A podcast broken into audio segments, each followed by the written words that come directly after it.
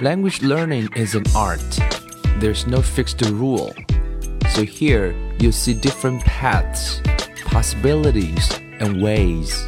And hopefully you can build up positive rituals. Welcome to 英语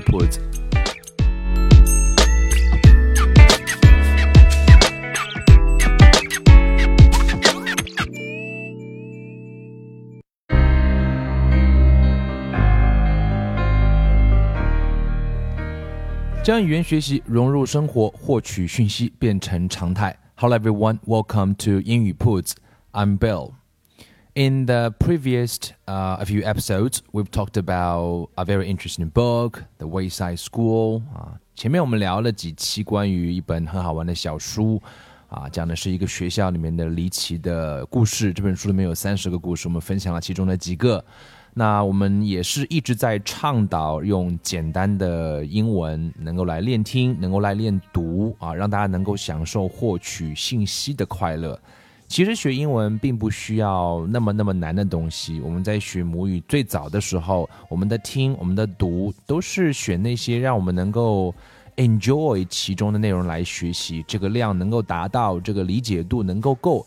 啊，我们也相信说，一段时间之后，你会在不知不觉当中啊，能够享受获取信息的快乐。那么学语言也许就不是一件那么痛苦的事情，也就是也就不是那样一件让你觉得特别需要去坚持的事情。它就是一件非常简单的啊一件事情，就是一个常态，每天做一点，能够获取一点小快乐。一段时间之后，你发现，哎，你好像就提高了不少。你想想，我们学母语。难道不是这样吗？你没有去很焦虑，没有去很担心，没有去啊如此那样的下苦功。但是其实因为你在那个环境当中，所以学英文，我们也许换一个角度去看，可能会有一些不一样的天空和天地。所以今天啊，接下来几期节目当中呢，我们来给大家分享几篇来自于非常非常有名的小时候各位都读过的寓言故事。这个字我们叫 fable，f a b l e，fable。那么当然，寓言的话最有名的就是《Aesop's Fables》啊，来自于《伊索寓言》。各位小时候都听过这些非常著名的故事啊。今天跟大家讲一个什么故事呢？叫做《The Shepherd Boy and the Wolf》，一定很熟悉吧？就是狼来了的故事。可是有没有听过英文版呢？那我们今天就让大家来听一听英文版啊！我先来跟大家来一段一段稍微解释一下，然后呢再来跟各位啊分析里面那些小的用法，然后我们再连起来听一遍。我们就先啊一段一段的来跟大家稍微解释一下。Paragraph one, check it out. The shepherd boy and the wolf. Every day, a poor shepherd sent his son to take their few sheep out to pasture. We can't afford to lose even one, he would tell the boy. So keep a close eye on them. And if you see a wolf, shout as loudly as you can, and the whole village will come to drive the wolf away. 第一段话其实讲到了，我们有几个字可以学一下啊，就是第一个字当然它的名字叫 shepherd，shepherd 就是牧羊人了啊，s h e p h e r d，shepherd，the shepherd boy and the wolf，那么讲的就是牧羊人呢，他们家可能不是很有钱，然后需要说让他的孩子去放羊，right，去 pasture，pasture 就是去草地上去吃草嘛。啊，然后去 take their few sheep out to pasture 啊，p a s t u r e pasture 这个字表示的意思就是牧场的意思，草原的意思啊，这个字可以学一下 pasture。那么爸爸跟孩子怎么说呢？就是要 keep a close eye，就是要紧盯着这些羊，因为我们家可。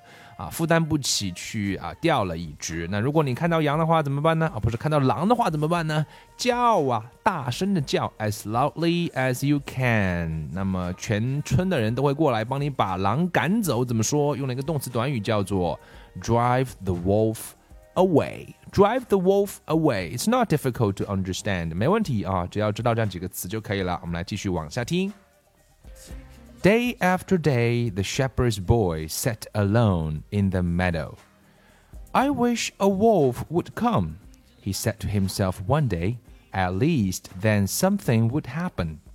这段话中也有一个名词可以稍微熟悉一下，叫 meadow。meadow 也是指那个草地的意思啊，m e a d o w。注意这个 e a 不读 e 啊，不读 meadow，读成 meadow 啊。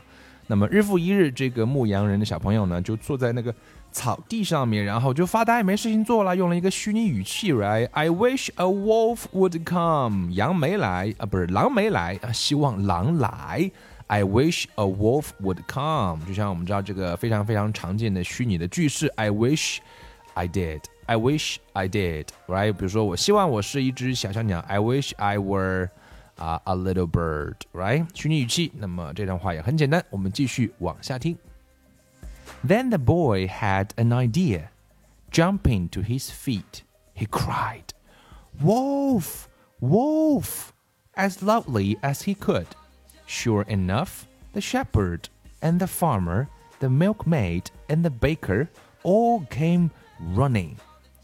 But when they reached the meadow, all they found was the shepherd's boy, laughing at their trouble. There's no wolf here, he shouted.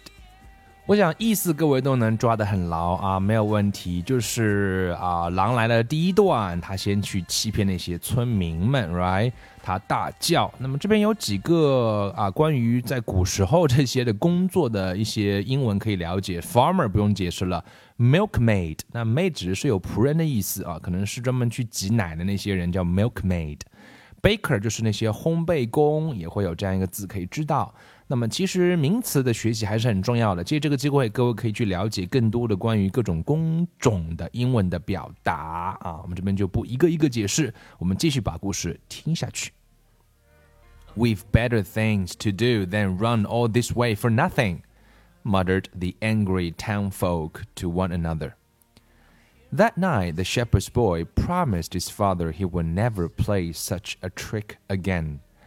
But a few days later, as he was watching the sheep, the boy became restless again. Thinking of how amusing his last trick had been, he drew in his breath and shouted, Wolf! Wolf! Again, all the villagers came running, but when they saw no wolf, they again grew angry. There was a wolf, I swear, the shepherd's boy insisted.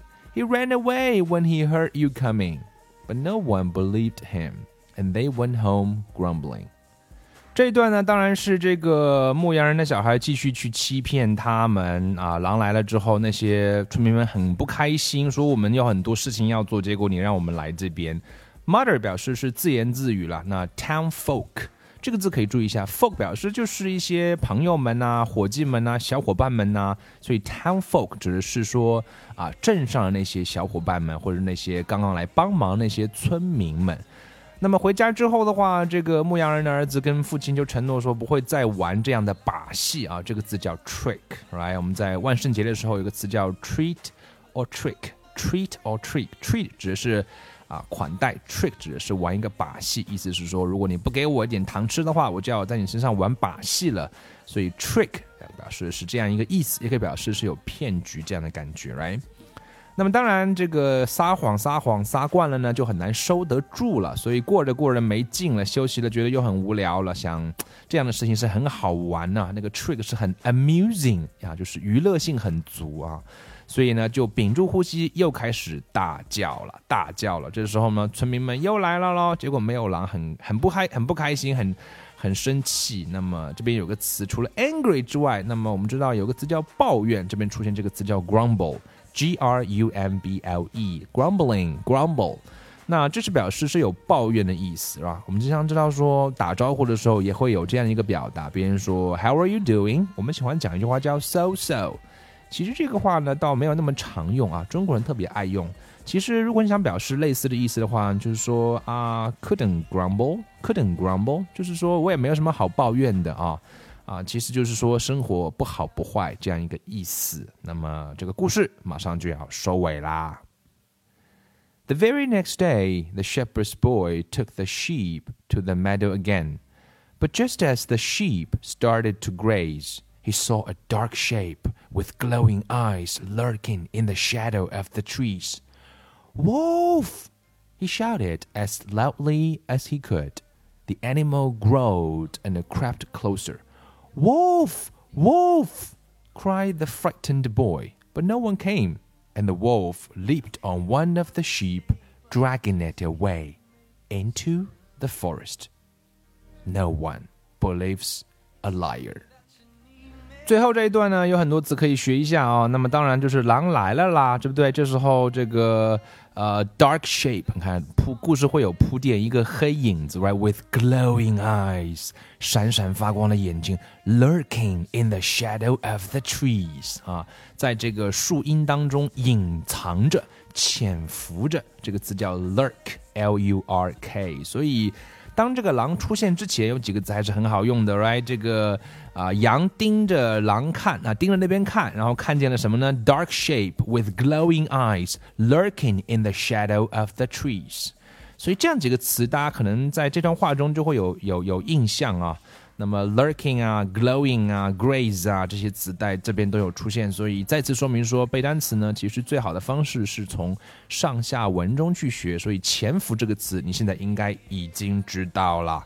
那么最后呢，用了一个词，就是跳到这个狼是怎么样去吃羊的呢？先是扑到这个羊群一只羊的身上，right？Leaped on one of the sheep 啊，扑上去之后是 drag it away 啊。拖走，直接就拖到森林里去享受他的啊美味的羊大餐了。So 最后来了一句话叫做 “No one believes a liar”，寓言故事嘛，总会有一些教训告诉我们是不可以撒谎，撒谎的话是没有人会相信你的。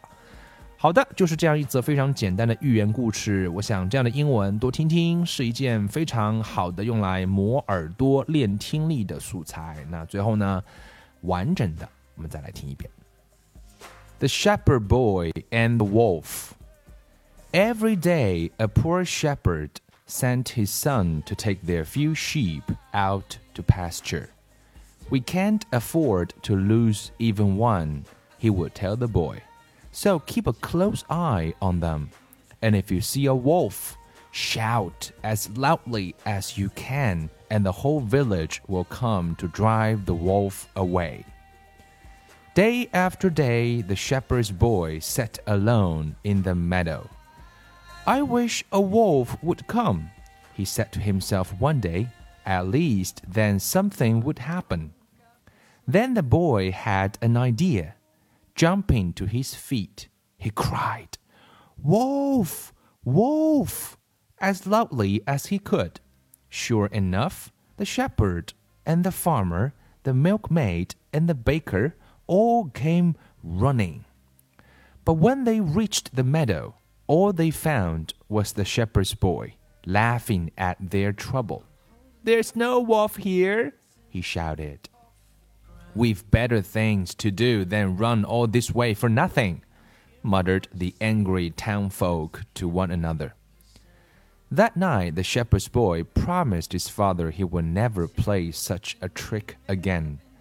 But a few days later, as he was watching the sheep, the boy became restless again.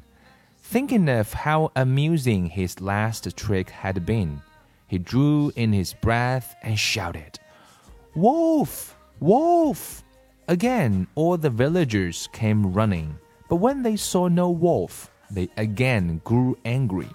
There was a wolf, I swear, the shepherd's boy insisted. He ran away when he heard you coming.